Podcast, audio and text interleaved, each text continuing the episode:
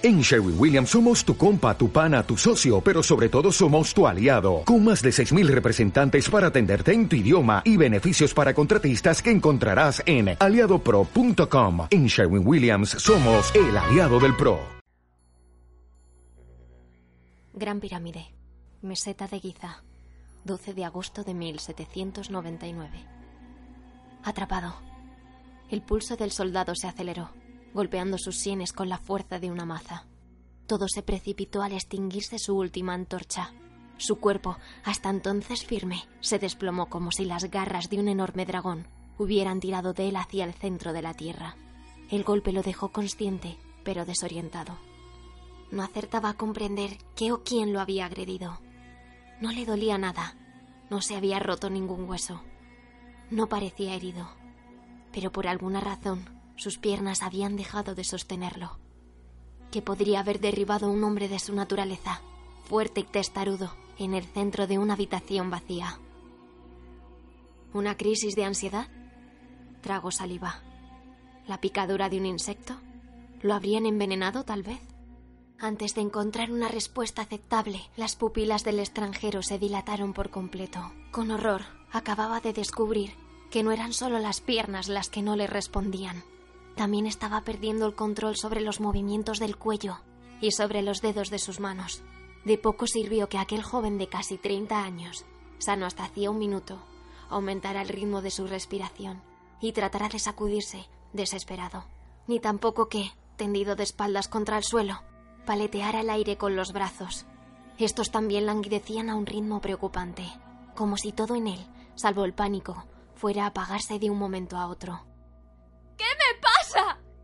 Gritó con la mirada clavada en ninguna parte, haciendo un esfuerzo sobrehumano. ¡Sáquenme de aquí! Entonces, la voz también se le apagó, y convencido de que iba a morir, parpadeó por última vez. Aquella repentina parálisis lo dejó inerte en el suelo durante un tiempo difícil de precisar. La sala en la que se encontraba, un recinto de paredes enlosado y con techumbre de granito rojo pulido, de unos diez metros de largo por cinco de lado, se había diluido por completo en las tinieblas. El humo de su antorcha terminó por desaparecer de su nariz, y los que hasta entonces habían sido los únicos signos vitales del lugar, una pareja de murciélagos chillones colgados del techo y algún que otro grillo, enmudecieron, como si ellos también se confabularan con la oscuridad. Pronto el soldado no sintió siquiera la dureza del suelo. Su espalda encontró acomodo en el piso y al poco su pecho dejó de agitársele de forma compulsiva. Allí tendido, incapaz de reaccionar, su mente arrinconó por su cuenta los méritos militares y la misión que lo había llevado a semejante situación. Santo Dios, de golpe lo vio todo claro. Me estoy muriendo. El joven no tardó en comprender que su parálisis no se debía solo a causas ajenas fuera lo que fuese lo que lo había derribado, el miedo estaba impidiéndole recuperar el control de la situación. Debía romper la inercia de los acontecimientos. Había sido entrenado para mantener la mente fría ante las peores situaciones. Y esa, sin duda, era la más horrible que podía imaginar. Así que, en un costoso ejercicio de lucidez, decidió alejar su mente del miedo y concentrarla solo en aquello que le diera fuerzas. Lo primero que le vino a la memoria fueron imágenes de su infancia. Mediterráneo. Pinos al borde del mar, casas encaladas, cuestas interminables. Córcega.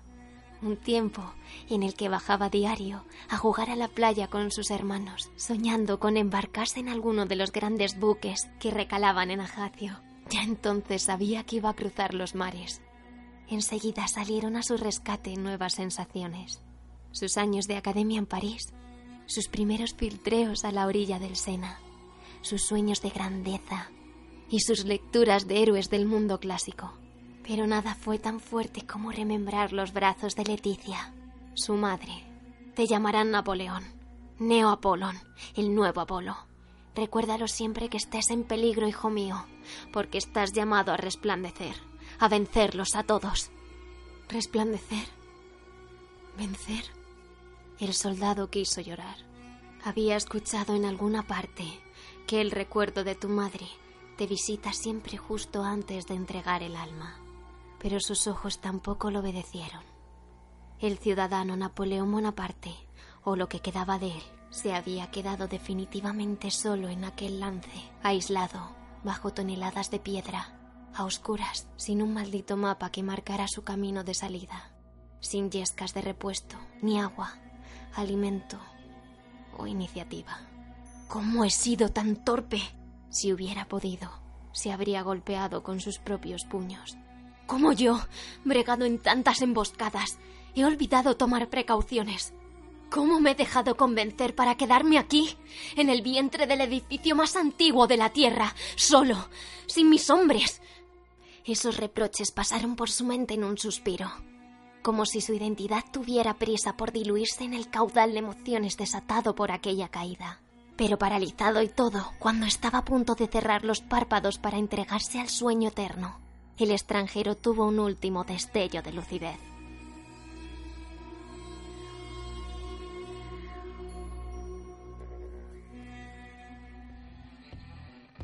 Hola, bienvenidos de nuevo a la voz de tus libros. Esta semana, La pirámide inmortal, de Javier Sierra. Javier nace en Teruel en 1971. Sus obras se traducen a más de 40 idiomas y son fuente de inspiración para muchos lectores que buscan algo más que entretenimiento en un relato de intriga. Formado en el mundo del periodismo, fue director de la revista Más allá de la ciencia durante siete años, además de presentador y director de espacios en radio y televisión en España. Ahora invierte su tiempo en investigar arcanos de la historia y escribir sobre ellos. Cuando tenía 10 u 11 años, jugaba a hacer revistas, dibujos, periódicos y a escribir mis primeros cuentos. Escribir sobre lo desconocido me atraía muchísimo. En 1985, con 14 años, Javier organizó en su Teruel natal, justo antes de dejarlo, un grupo llamado Seguimiento OVNI, SEOP. Tenía su escudo, su carné, su boletín y se lo enviaba a todo el mundo sin rubor alguno. Ni corto ni perezoso, Javier envió sus boletines a Antonio Rivera, una eminencia en el estudio de los ovnis, acompañados de una carta en la que le decía que le gustaría ser escritor e investigador de todos esos fenómenos. Le pedía consejo y le preguntaba qué debía estudiar para lograrlo. Para su sorpresa, Rivera le contestó justo el día de su decimoquinto cumpleaños. Me dijo que estaba muy impresionado con el material que le había mandado y que veía madera de periodista en mí me envió un libro dedicado, que aún conservo, y me explicó que si quería avanzar en este campo, lo que tenía que hacer era estudiar inglés, ya que la bibliografía fundamental del Enigma Omni estaba en ese idioma. Con 19 años y sus estudios de periodismo recién iniciados en Madrid, participó en la fundación de la revista mensual de divulgación Año Cero, y a los 24 ya daba a imprenta su primer libro, desde entonces, entre sus empeños personales, destaca el de subrayar que lo oculto, las creencias extremas y heterodoxas, lo mágico o lo sobrenatural forman parte inexcusable de nuestra cultura y deben ser elementos que se estudien, ponderen y divulguen con rigor. Todos sus libros tienen un común denominador. Sirven de puente al lector para cruzar de este a otros mundos. Y lo hacen sobre una pasarela cimentada, sobre misterios científicos e históricos sólidamente documentados. A menudo el autor explica que su trabajo literario, tanto en narrativa como en ensayo, debe ser entendido como un todo. Mientras que en mis libros de investigación traslado grandes preguntas al lector, en mis novelas pongo a funcionar mi imaginación para proponer respuestas que nos las despejen. En el verano de 1997, Javier fue a Egipto para introducirse de noche, a solas y sin luz, en la cámara del rey de la gran pirámide de Giza. Quería sentir algo parecido a lo que experimentó Napoleón cuando pasó la noche del 12 al 13 de agosto de 1799 allí encerrado. Javier ya había viajado antes al país del Nilo, pero no sería hasta 1997 cuando hallaría la vía para poder tener esa experiencia. No fue por un conducto oficial, confiesa divertido. Pero bueno, me abrieron la puerta y pude pasar mi noche en la cámara del rey.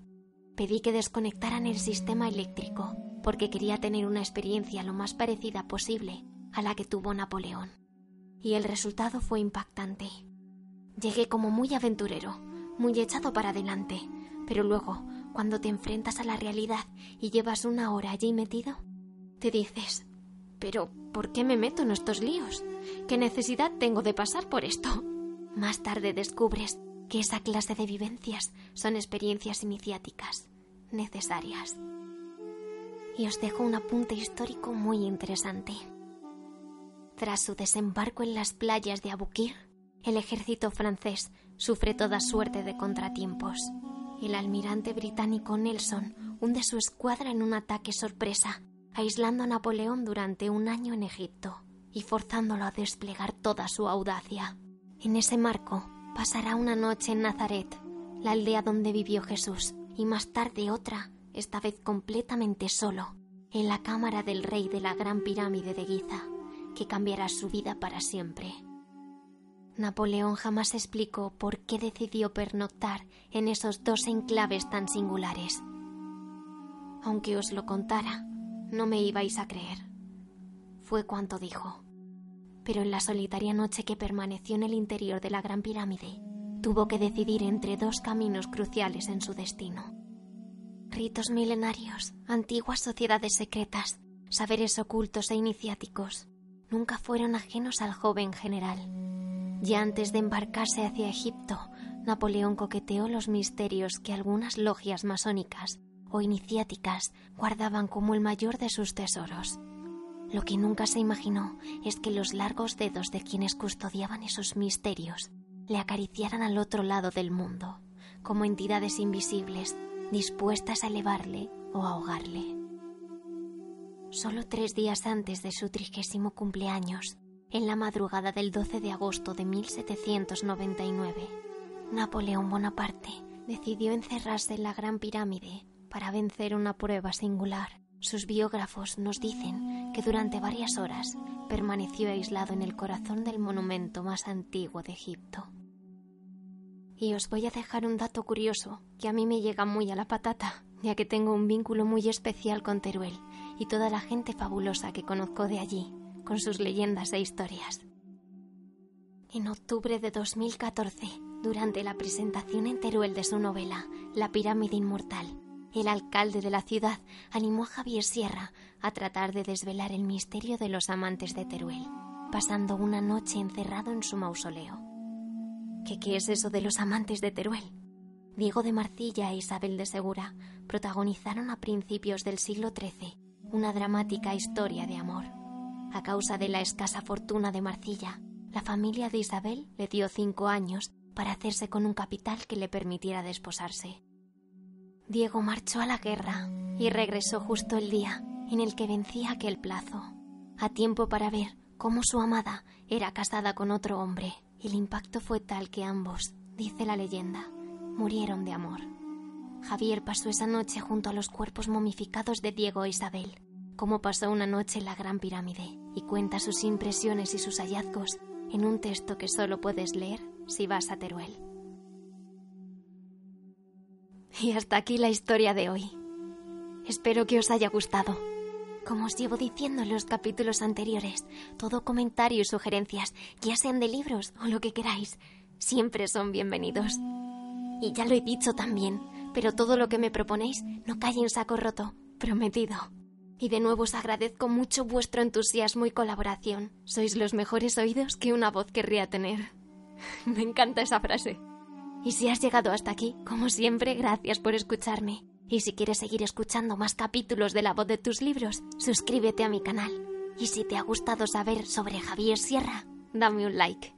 Nos vemos la semana que viene con más aventuras. Y sobre todo, que la magia de los libros os acompañe.